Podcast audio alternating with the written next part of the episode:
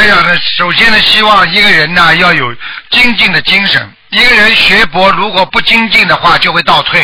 师傅举个简单例子：如果你是踩踩自行车，如果你拼命往前踩，但是啊这个轮子在往后面滑，那你就在退步。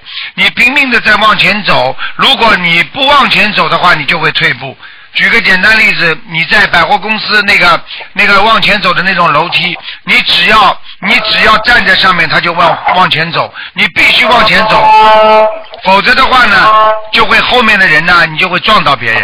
所以呢，学佛也是这样，我们自己要精进，我们才能带领人家走。如果我们自己不精进，我们就掉队，就跟不上别人的这个步伐。所以，真正的学佛修心人要懂得精进，因为精进能够使人产生智慧。因为精进的话，人啊就会自己懂得啊，慢慢的懂得自己一颗心啊，我这颗心啊，我很努力啊，我这颗心啊，我我懂得要布施啊啊，我这个人的福气为什么不好？就是因为我过去不懂布施，我现在要布施随缘，一个心对人家众生都好，人家一定会对我好的。那么我懂得随缘，要懂得就是怎么样来把握这个缘分。我把这个缘分要转变它，我就算现在家里有人跟我作恶，那么这是我的恶缘。我现在要懂得主宰自己，我自己要懂得怎么样让他来改变，让他改变不是人家在改变，是你的改变。所以你改变了，人家就改变了；你对别人好了，人家就对你好了。这就是一种转变，心境的转变，就是感觉到人家很痛苦啦，看到人家很难过啦，你慢慢的爱和恨呢，啊，本来是一个冤结，因为有爱就会有恨呐，有恨一定会有爱啊。所以你们看过很多电影啊，这个人就是因为恨他，最后呢嫁给了他。啊，这个人正反两方面的事物都是这样的，所以有时候我们要懂得爱和恨它是交织在一起的。如果我们想要好好的学佛修心，我们首先要拥有爱，因为拥有爱，你就会去除恨。因为有了爱，就能把恨化解掉。所以，就像我们学佛人一样，我们精神上的愉快会化解我们很多物质上的损失。比方说，很多人过去很喜欢吃，很喜欢睡觉，那么我们现在精神上充足了，我们知道吃东西也是为了生存，为了更好的去度人、帮助别人。那我吃多吃少都是一个样。那在精神上愉快了啊！我过去睡觉睡得太多，我自己头也痛。那么现在呢，我不睡觉了啊！我现在少睡一点，我多念点经，我的孩子会好，我的父母亲会好，我的家人会好。这样的话呢，你就会越来越心情更好，因为他们好了，你才会好。所以有时候我们要懂得，人家变我不变，别人变了我不变。那么这样的话呢，你就会越来越望着一个你所啊精进的目标，拼命的往上进步。啊，小孩子天天会变，所以小孩子的心那就是啊永远就不平稳的、不安稳的。为什么大人的心比较稳呢？因为他是大人。现在我们学佛人，我们就像大人一样，我们跟着观世音菩萨好好学佛修心。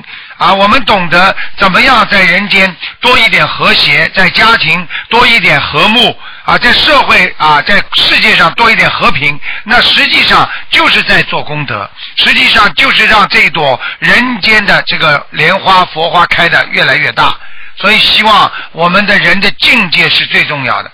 台长经常跟你们讲，看到你们，我就像看到了菩萨一样。因为台长心中都是菩萨，所以我看见你们我就挺开心，我就觉得菩萨不会有恨的。因为你们很多心中的恨，就是因为你们看到的不是菩萨，因为你们看到这个人很坏，你们看见这个人是恶人，这个人是欺负人家的人，这个人你看到了他白天做人，晚上做鬼，因为什么？他经常是骂人啊，经常做坏事，这个时候你的心中就会恨，会坏。